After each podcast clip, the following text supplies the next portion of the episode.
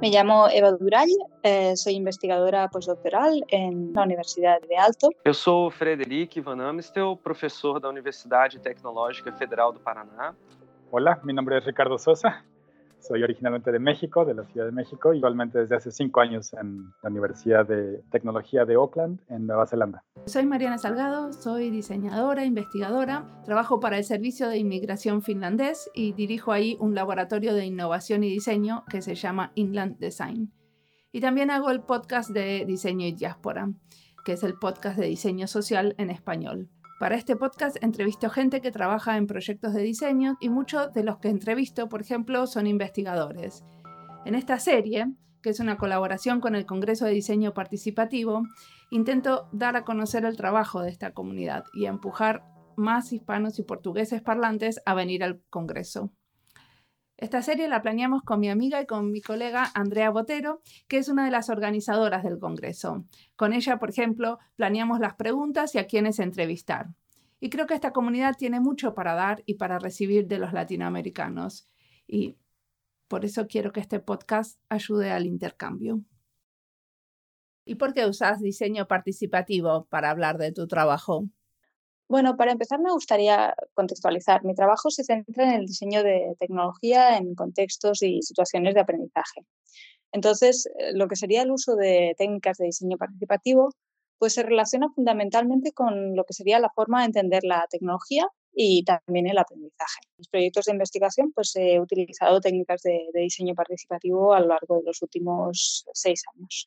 Para mí, cualquier tecnología tiene, tiene un rol mediador. Con esto lo, que quiero decir es que cuando empezamos a utilizar una tecnología pues, o una herramienta, eh, se nos facilita eh, realizar ciertas tareas. Las podemos hacer de forma más eficiente, más fácil, pero al mismo tiempo también eh, se introducen una serie de, cambios.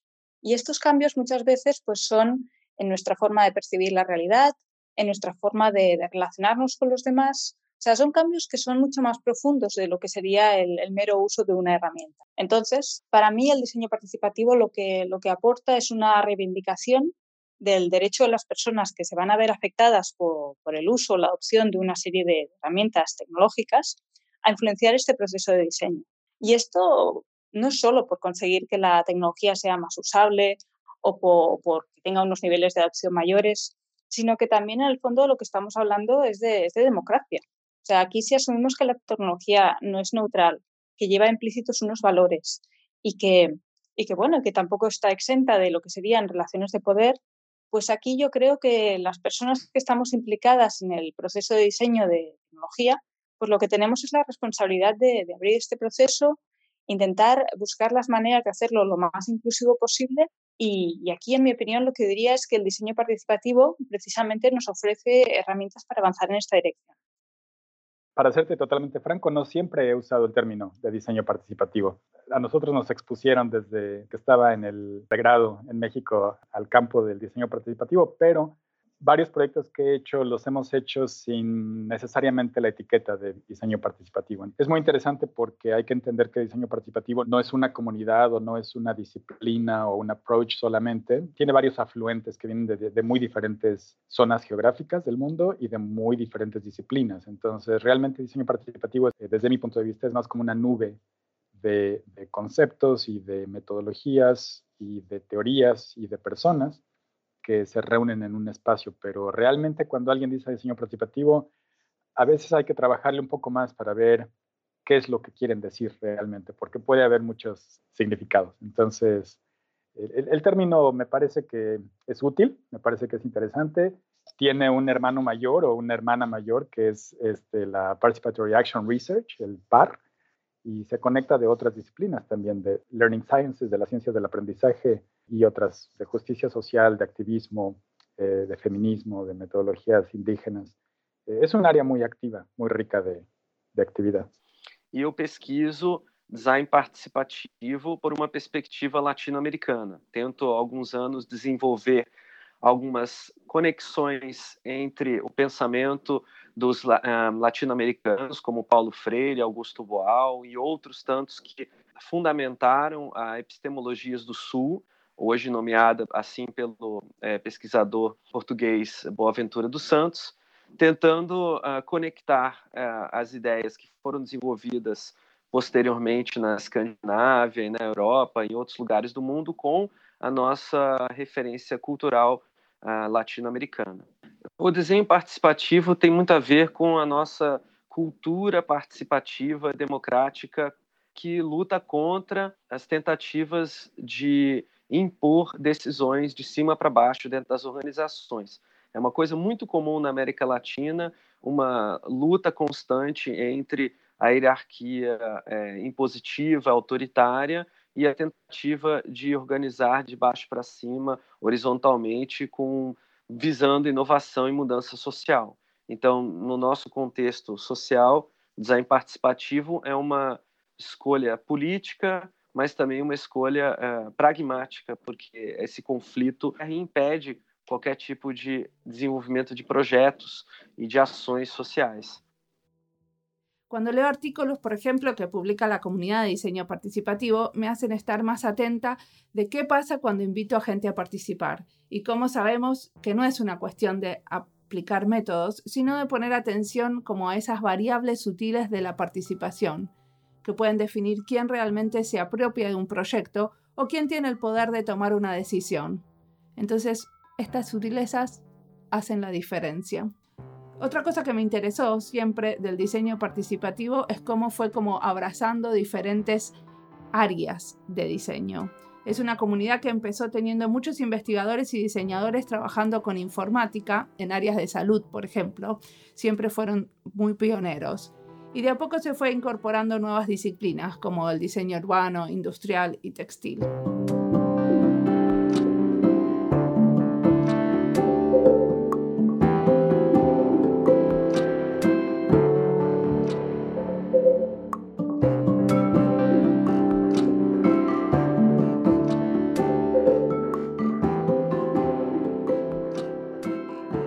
proyecto hiciste que consideres más representativo de PDC?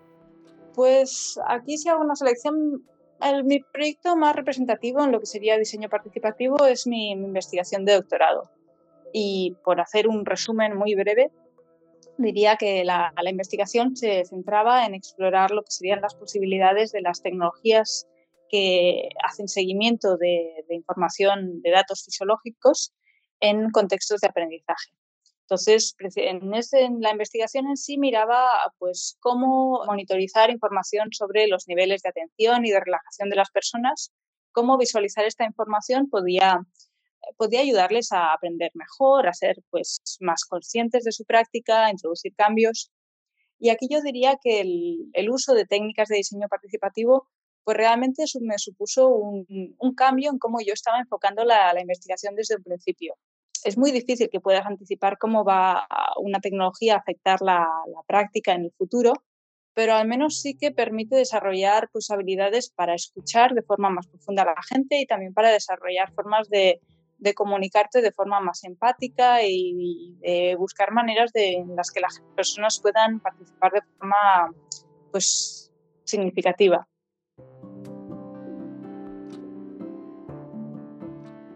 Eu tenho um projeto que já dura mais ou menos oito anos, chamado Plataforma Corais.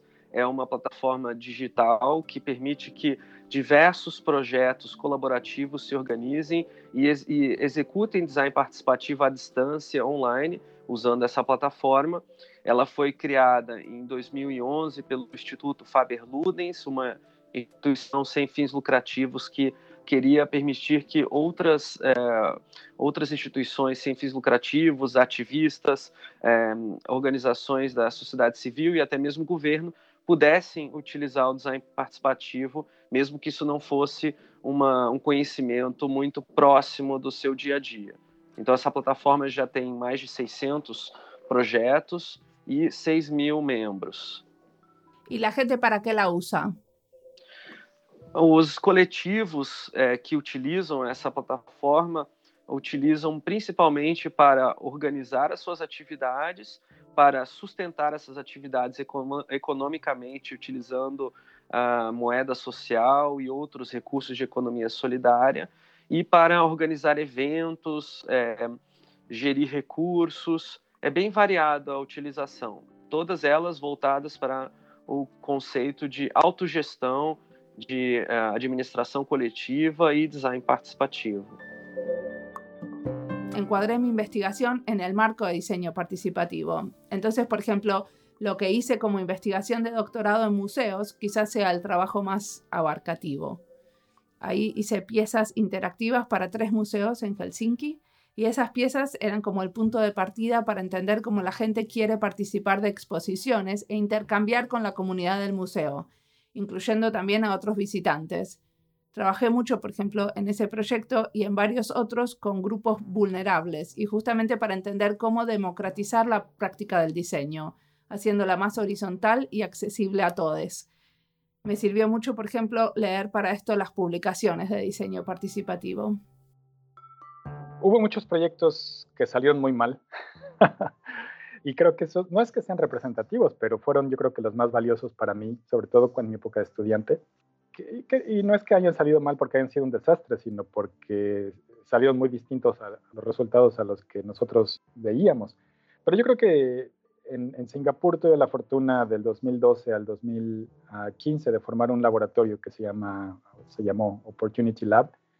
Eh, y creo que ese laboratorio fue muy interesante porque lo establecimos gente de tres o cuatro disciplinas distintas, arquitectura, sociología, diseño, ingeniería, y terminamos haciendo proyectos bien interesantes en el sureste asiático, eh, trayendo estudiantes de diseño a trabajar con las comunidades marginadas en el sureste asiático y fueron de los proyectos donde más aprendí cómo sí se pueden hacer las cosas eh, con mejores resultados después de haber echado a perder un montón de, de veces.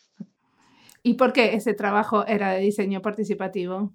Para mí lo que es muy importante es que sean trabajos que tienen un componente de acción, eh, de metodología de la acción, de action research, que es muy importante, donde esencialmente el control lo cedes hacia las personas interesadas. En el diseño estamos muy acostumbrados y tomamos muy por sentado ese sentido de que el diseñador sabe y el diseñador es el agente de cambio y el diseñador liderea. Nos hemos contado esa historia en escuelas de diseño y en la literatura y me parece que es muy liberador cuando reconocemos que no es así, que ese es un poco más de los mitos de, diseño. Y es muy liberador llegar con una comunidad y, más al estilo de Pablo Freire, de establecer diálogos y de, dejar ese, ese, poder, digamos, de lado y establecer una relación, un vínculo de confianza, es la clave y puede tomar muchos, muchos años. Y, y, hemos visto, creo que todos hemos visto mucho la literatura viniendo de lugares como la Universidad de Delft, donde Gillette patrocina un, eh, o Philips patrocina un proyecto donde eh, juntan a una bola de de posible de target users, ¿no? de usuarios meta, para ver cómo se quieren rasurar y cómo, cómo eh, perciben la rasurada perfecta y le llaman a eso diseño participativo. A mí me parece que es en una escala muy menor al diseño participativo porque pues, es una corporación queriendo diseñar un nuevo modelo de, de rasuradora y pues es un proceso consultativo si quieres y de, a lo mejor que tiene sus méritos de imaginación y demás, pero realmente un proyecto participativo, uno no puede empezar con una meta definida, por, muy bien intencionada que sea, y realmente la parte participativa se vuelve muy, eh, muy de apariencia, digamos, muy de, checar ciertos pasos. Y, sí, se le preguntó a la gente y sí se le involucró, pero realmente te das cuenta con las comunidades cuando regresas después, cuando estableces una relación con ellos y no es nada más de entrada por salida, que bueno, las comunidades son increíblemente generosas y van a tratar muy bien a los equipos que vengan a visitar y que vengan a hacer acciones con ellos, pero uno tiene que, ceder esa agencia y ese poder a ellos, eh, que son realmente quienes manejan el proceso de cambio.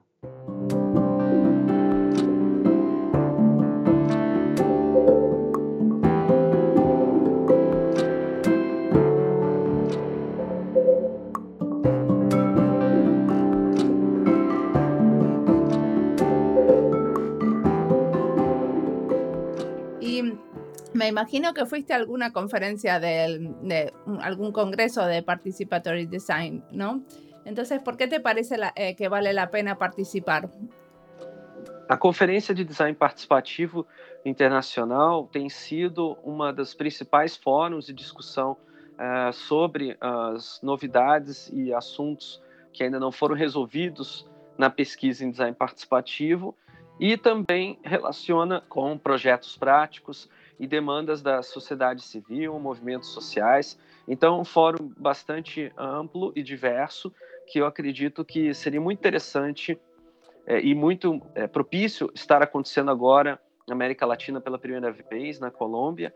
Eu acredito que vai ser uma oportunidade muito interessante de fazer esse reencontro entre a comunidade escandinava e as comunidades que subsequentemente se inspiraram nas escandinavos para com a América Latina, que foi um dos berços do design participativo, não, ou talvez um dos, uma das fontes de inspiração, principalmente com o trabalho do educador Paulo Freire. Creo que esta edición va a ser súper especial porque es trilingüe en portugués, inglés y español y porque es en Latinoamérica y porque los organizadores están poniendo mucho cariño en hacer algo que realmente represente una mirada latinoamericana del diseño participativo. Tengo unas ganas locas de escuchar a los oradores principales que no conozco personalmente y me interesa su trabajo. Y también quiero conocer a más latinoamericanos trabajando en diseño participativo. También así voy a poder hacer más entrevistas para diseño y diáspora. Y de alguna manera quisiera que este podcast sea representativo de las iniciativas de diseño social en la región. Y una manera de que, de que lo sea es participando de eventos como este, donde conozco a más latinos. Aparte me da mucha curiosidad el Festival de Manizales, el Festival de Arte que sucede en paralelo. Y ni que hablar de la región. Quisiera hacer algún viajecito por ahí después de la conferencia. Eh, en realidad, antes de eso, tengo que decir que nunca he ido a un PDC. He, publicado en dos de ellos, pero siempre como coautor y mis coautores han, han asistido. Es increíble el aprendizaje en cualquier conferencia académica y sobre todo una que tiene tanto prestigio y viene de tantos años ya. Eh, el reunirte con gente pues es como ir a una marcha en, el activismo, es, construyes comunidad cuando vas a estas cosas, identificas gente eh, que está interesada en lo mismo que tú estás, aprendes muchísimo, creas contactos. En particular el PDC me gusta, la, conferencia de diseño participativo me gusta porque es un lugar de, de, confluencia de gente de ciencias de la información, que es donde realmente surge hace muchos años esta conferencia, y gente de diseño, gente de arte, gente de trabajo social, comunitario, pero realmente el origen de esa comunidad en particular viene mucho más de los países nórdicos y de las disciplinas eh, de tecnologías de la información. Es, un lugar muy generoso para construir eh, redes y para aprender con otros. Muy bien, ¿y qué esperas de esta conferencia? Que espero un montón de, un montón de ideas nuevas, un montón de, de ponerse al, al, corriente y de ponerse al tanto de lo que la gente está haciendo. A mí me encantan las conferencias para conocer a, a los nuevos estudiantes de, de, doctorado. Es de donde surgen las ideas nuevas. Eh, los estudiantes de doctorado traen esa frescura y esos nuevos ángulos y esa, esas preguntas que a veces son a lo mejor formuladas muy inocentemente, pero que son preguntas profundamente revolucionarias muchas veces, ¿no? Que nos llevan a reflexionar y a decir, sí es cierto, ¿por qué, ¿por qué habíamos estado haciendo esto así? ¿Por qué no habíamos visto esto que ahora parece tan, tan obvio, claro, cuando alguien lo, lo hace? Entonces, es un lugar muy bueno. Bueno, la verdad es que yo no, no he ido, no he tenido la oportunidad de ir a ninguna conferencia de, de Participatory Design. Entonces, es un, realmente es una conferencia en la que tengo muchas ganas de, de poder tener la oportunidad de, de asistir. Y ahí lo que, lo que diría es que la, mis motivos por los cuales me, me, gustaría asistir a esta conferencia principalmente es por, por compartir y por, por aprender. O sea, para mí el, el, contexto en el que surgió el diseño participativo, pues desde mi punto de vista a, es distinto de lo, de lo que serían lo, las situaciones y los entornos en los que muchos investigadores y diseñadores trabajamos actualmente, pero sin embargo lo que serían los valores, los retos, las ideas de fondo para mí siguen estando muy vigentes. Entonces, esta conferencia en sí pues es, una, es una gran oportunidad para tomarse unos días para, para reflexionar y aprender sobre estos temas en grupo. Y bueno, evidentemente la, la, conferencia pues no es el único lugar ni el único momento donde aprender y compartir sobre estos temas, pero sí que es un punto de encuentro de, de referencia de una comunidad que tiene una larga trayectoria y donde hay gente con muchísima experiencia. Entonces yo ahí creo que, que poder asistir es un lujo para tomarse unos días, para distanciarse y reflexionar en grupo sobre estos temas.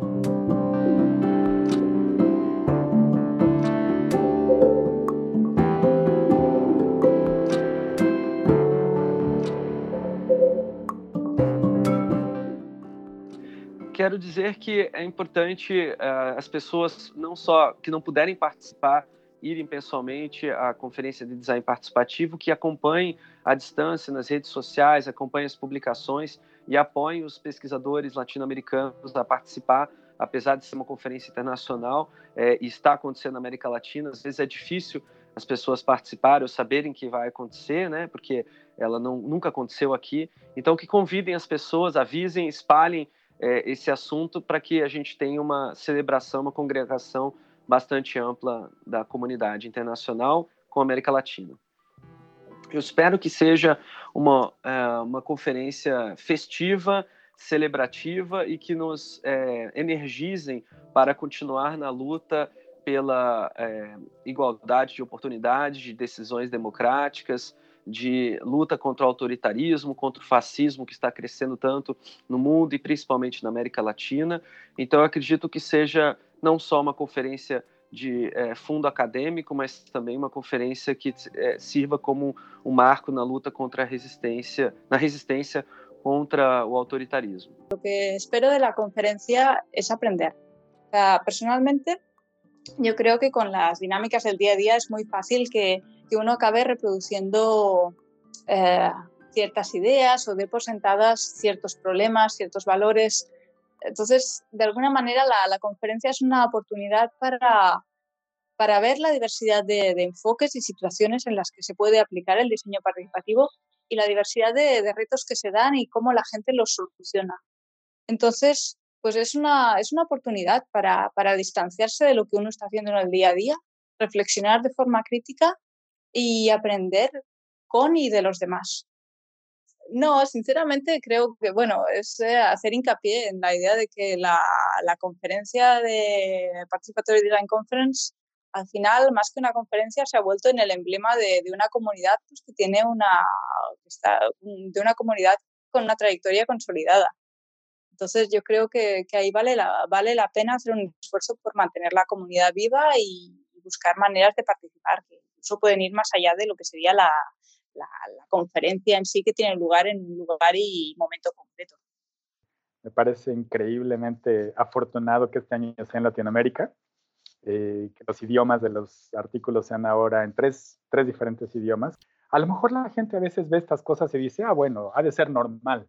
Y no, no lo es normal que una comunidad global de investigadores, de, de eh, practitioners, de, de este, gente en la profesión, se reúna y pueda hablar en tres idiomas y escribir y publicar y leerse en tres idiomas diferentes es, es algo muy uh, especial que creo que hay que aprovechar.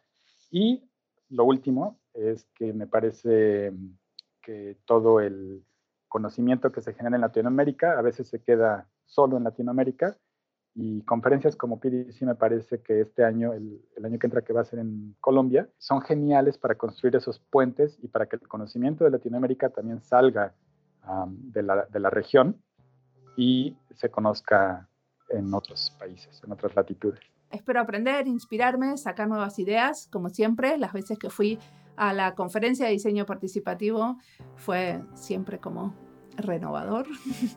Y entre otras cosas, quiero aprender es cómo, cómo se puede cubrir un evento, eh, como por ejemplo este congreso, con un podcast. Quisiera poder experimentar con eso para poder en otros eventos ofrecerlo como servicio.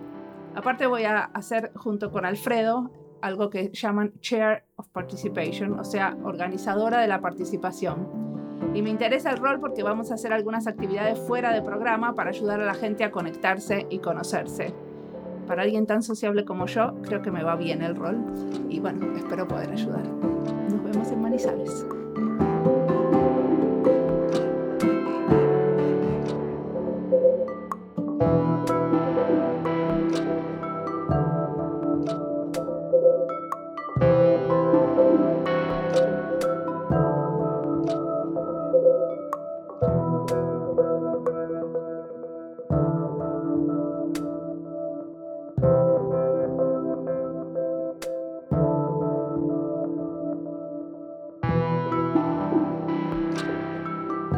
Entonces nos vemos en Manizales.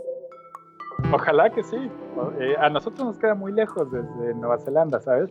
es muy caro este, para nosotros, sí, pero vamos a romper el cochinito para, para poder estar allá. ¿Cómo no? Te mando un beso. Muchas gracias. Gracias, Mariana.